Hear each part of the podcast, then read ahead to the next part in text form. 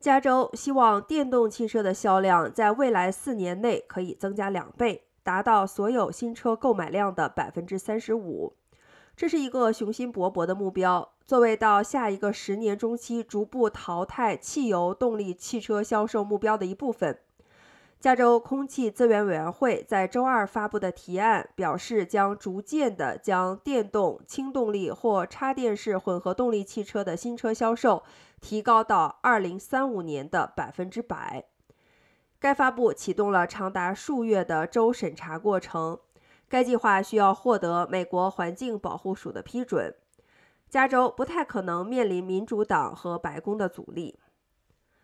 最近，拜登政府恢复了加州根据清洁空气法制定自己的车辆排放标准的权利。总统已经承诺投入五十亿美元，在全国范围内建造更多的充电站。